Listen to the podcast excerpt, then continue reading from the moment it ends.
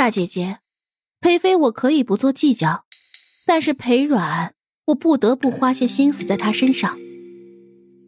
一个月前，在凉亭与顾软的一番对话，让顾曼警惕起来。顾软绝不如看起来那般简单。就如今日，老夫人态度如此强硬的，要顾软替裴世子做主纳了顾妃为妾。顾软不过说了两句话，就轻而易举的让老夫人改变了主意，并丝毫不畏惧老夫人。去哪儿？顾河见顾曼突然起身。就往屋外走，询问道：“去景园，四妹妹马上就要嫁出去了，我这个做姐姐的去看看她，理所应当。”顾曼的墨眸闪着微光。回到景园的路上，桔梗听了顾阮的解释，还是不理解。小姐，六小姐当初和程小公子的事闹得平城沸沸扬扬的，满城风雨，您大可拿这件事去堵老夫人的嘴巴。又何苦攀扯上皇家呢？还扯出裴王府的旧事，不过是给顾飞他们留一层遮羞布罢了。这件事说出去，顾飞虽会受惩，可老夫人也会怨恨上火，甚至舍弃，那可就亏大了。嫁入裴王府，太师府就是我的后盾，把后盾给得罪了，往后的日子可还怎么过呀？而提那条虚设的规矩。不过是给老夫人一个警醒。如今的战神更胜从前，陛下绝不会允许出现错误。牵一发而动全身，老夫人知道衡量，对我只能愧疚感激。这样的买卖不做，岂不是显得我很亏吗？这条小路寂静偏僻，鲜少有人途经，加之两人声音又小，并不怕被人听去。愧疚自己活了那么多年。竟没有一个小辈活得清楚。顾阮的一番话惊醒了老夫人，让她清醒了头脑，觉得顾阮一心一意为太师府着想。顾阮摸着手腕上的碧绿珠子，脸上笑意渐浓。两人回到简园时，便有丫鬟出来报备，说是二小姐等候多时。顾阮的眼眸一转，不甚清楚顾曼来寻自己何意。二姐姐，小妹招待不周，还请二姐姐不要介意。沈卫道，升仙至。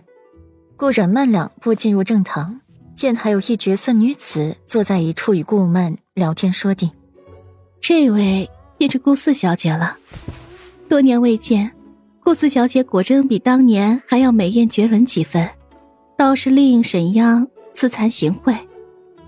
沈央听到了顾阮的声音，眼眸一亮。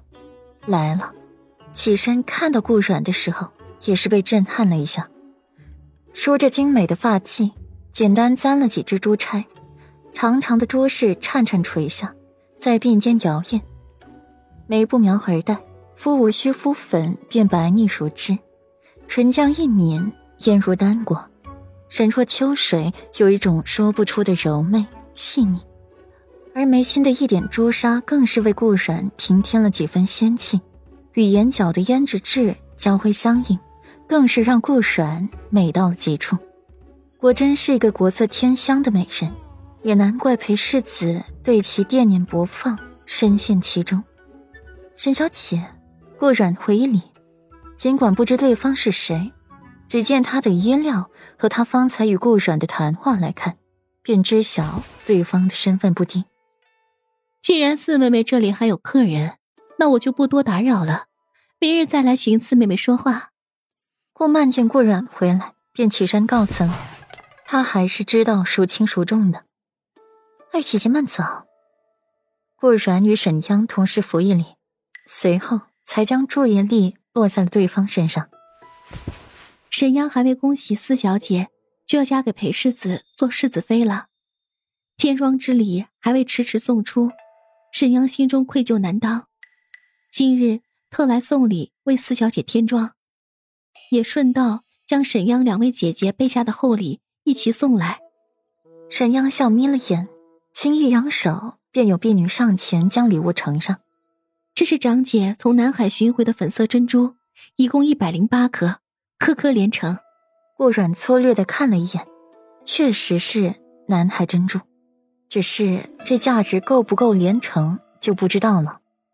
还请沈小姐带顾阮谢过沈大小姐。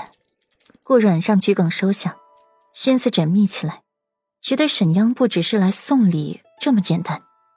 这个是我二姐从一位游医手中买下的老参，药效极佳，据说还是一株千年人参，特地送给顾四小姐做天装之礼。二姐说她比较俗气，那些锦衣珍宝她送不来，唯有送一些实用的物件给顾四小姐，还望顾四小姐不嫌。